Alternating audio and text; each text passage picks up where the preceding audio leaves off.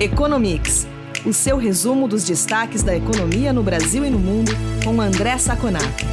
Olá, ouvintes do podcast Economics. Aqui é o Eduardo Vasconcelos, jornalista da FEComércio. Excepcionalmente neste programa, não contamos com a participação do André Saconato, mas estamos aqui com o Fábio Pina, também assessor econômico da FEComércio. Pina, obrigado por participar do Economics. Tudo bem com você? Tudo bem, o prazer é todo meu.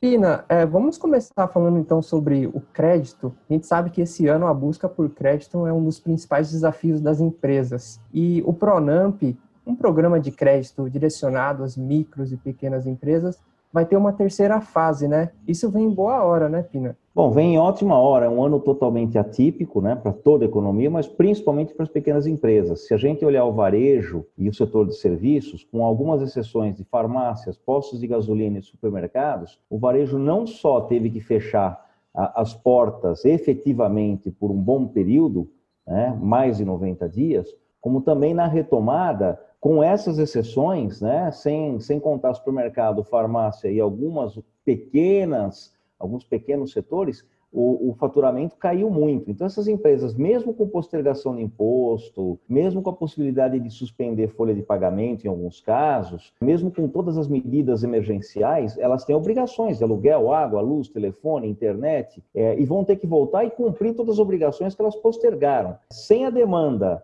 com 90 dias parados, três meses parados, e com todas essas dívidas que vão se acumular no final do ano, no começo do ano que vem, não há empresa pequena que consiga sobreviver sem capital de giro. Então, esse o Pronamp, que é um vai, vai, vai incrementar na terceira fase mais 30, vai implementar mais 30 bilhões, um pouco mais do que 30 bilhões de recursos para as pequenas empresas em condições especiais de carência de taxa de juros. Na realidade, o Pronamp, essa última fase do Pronamp, faz parte de uma transição é, das medidas emergenciais, da adoção das medidas emergenciais, seja a postergação de folha de pagamento, seja a medida emergencial é, o auxílio emergencial para, aqueles, para aquelas pessoas informais que não estavam formalmente empregadas, seja a postergação de tributos. O Pronamp é talvez a última fase dessa transição para ter uh, as medidas emergenciais e começar gradativamente a reduzir o apoio das medidas emergenciais, até porque o país não tem condições fiscais de manter todas essas medidas, né? Os 600 reais vão se tornar 300 nos próximos meses, né? Para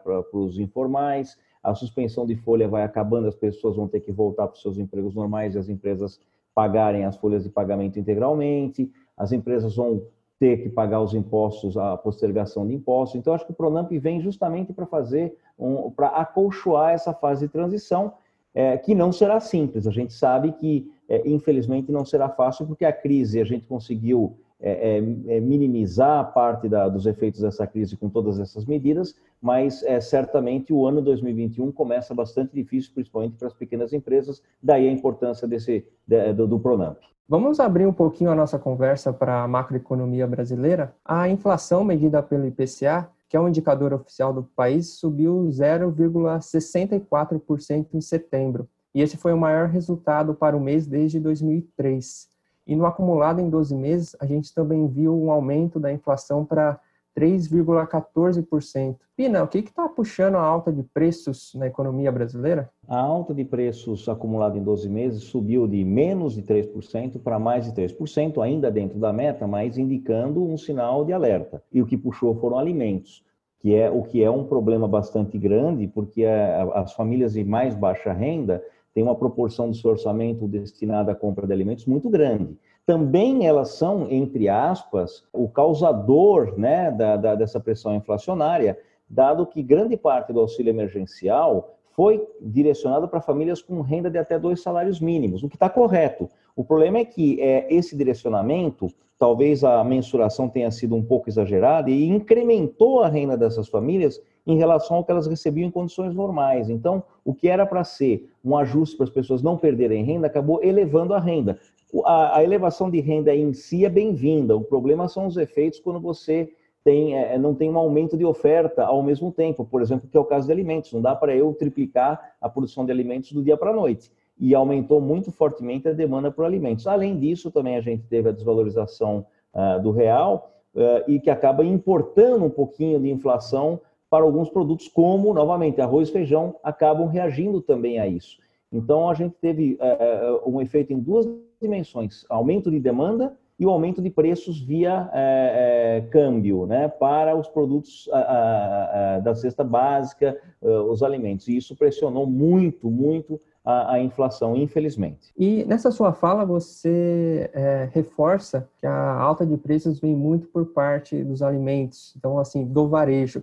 E o setor de serviços, Pina, como que tá? Porque o IBGE é, sinalizou aqui que o setor cresceu 2,9% em agosto e foi a terceira alta consecutiva, mas o setor ainda se mantém em nível abaixo do registrado em fevereiro. É, então ele não se recuperou bem ainda. Qual é a sua Olha, análise? Perfeita pergunta. Na realidade, a, a inflação veio para aqueles produtos que a gente está consumindo, né? Como eu falei, o varejo teve um bom resultado apenas em alguns setores, farmácias, é, é, material de construção e alimentação, coisas básicas. No setor de serviços, a gente não tem o mesmo desempenho. Na realidade, essa alta em relação em agosto, em relação ao mês de julho, quando a gente faz uma análise um pouquinho mais detida e olha agosto contra agosto, a queda é de 10% no setor de serviços, né? É uma queda ainda bastante sensível. Se eu pegar alimentação fora do domicílio e alojamento, a queda é de 40% em relação ao mesmo período do ano passado. Talvez um dos poucos setores de serviços que cresceu seja TI né, a tecnologia de informação por os motivos óbvios. Todo mundo começou a usar mais aplicativo, quer dizer, houve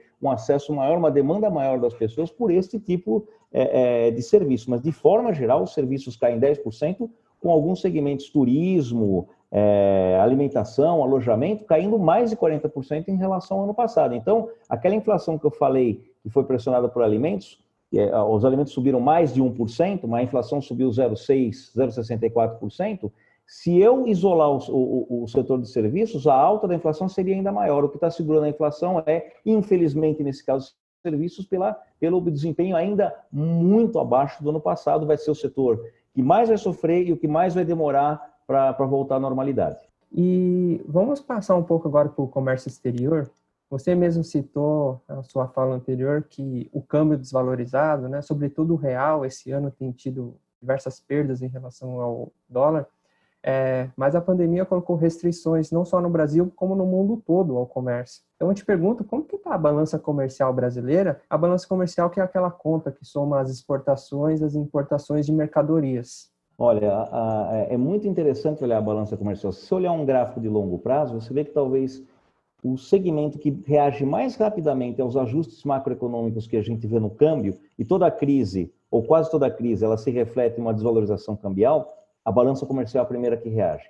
Então, a gente tinha um aquecimento muito grande da nossa economia até 2013, 2014, e a balança comercial vinha caindo, chegou a ficar negativa depois de muitos anos. Né? Ela chegou no final lá de 2014, a balança comercial deficitária. É, com a crise de 2014, que é 15, 16, com quedas de PIB, rapidamente a balança comercial subiu e ela chegou no seu limite em 2018 a ser superavitária em mais de 60 bilhões no ano, né, acumulado em 12 meses. Aí ela voltou a cair com a recuperação no final de 2018, 2019, voltou a cair, chegou a, a, a ser uma balança comercial ainda com saldo positivo em maio desse ano de 40 bilhões. Novamente a crise se acentuou, caiu muito o consumo brasileiro, o excedente é, para exportação aumentou, mais ainda, o câmbio se desvalorizou muito, ou seja, barateou o produto brasileiro, e de maio até agora, a balança que era é, estava em, em, com superávit de 40 bilhões, está atingindo superávit de 55 bilhões e deve fechar o ano novamente com 60 bilhões. Então, a balança comercial é, ela tem reagido muito bem,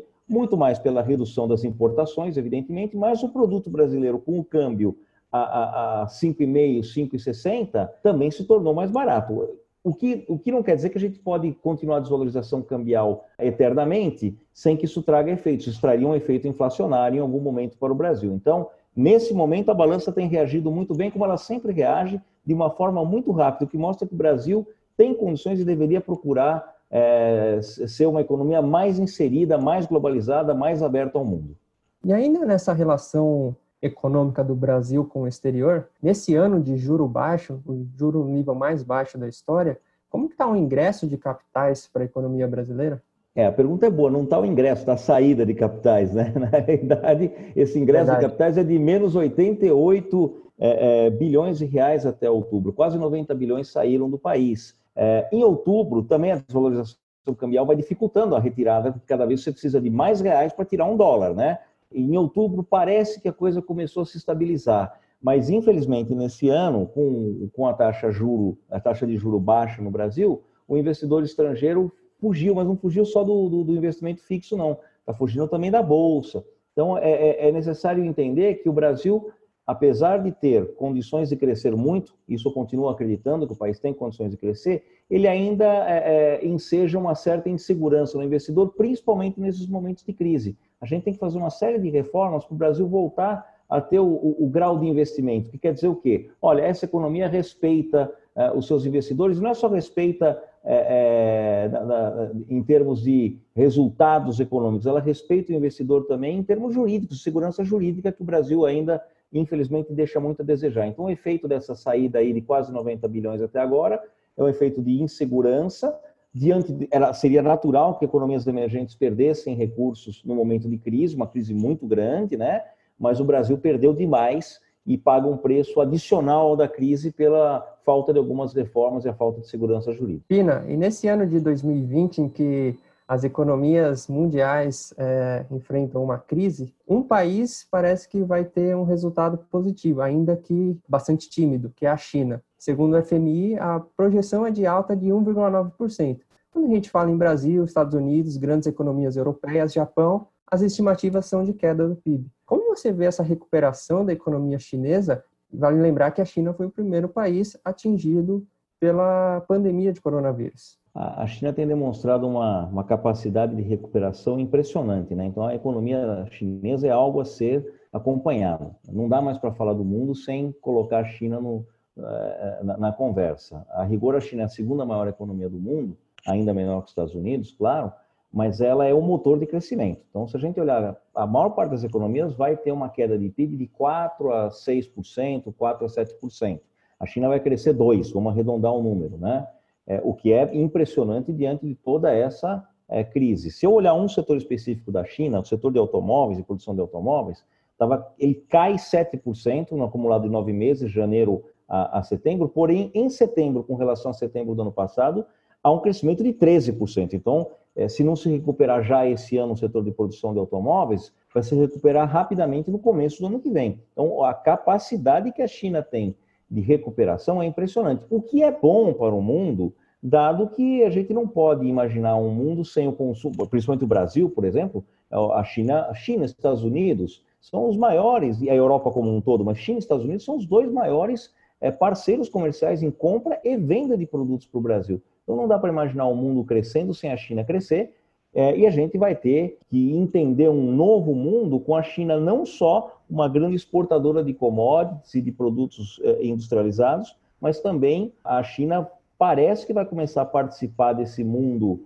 globalizado, ah, fornecendo tecnologia. O 5G está aí ah, para não deixar a gente mentir, né? Vamos ver o que vai acontecer, mas a China parece querer ser um grande player na ponta agora, não só mais vender bugiganga como eles faziam há 10 anos. Eles evoluíram bastante e ainda o mundo, o motor do mundo de crescimento, apesar de ser a segunda economia, como os Estados Unidos não está crescendo nesse momento, ou quando cresce, cresce uma taxa menor, o motor de crescimento do mundo é, é a China. Não dá para não prestar atenção neles. Pina, ótimo. Obrigado pela sua participação no Economics e fica aqui o convite para uma próxima oportunidade.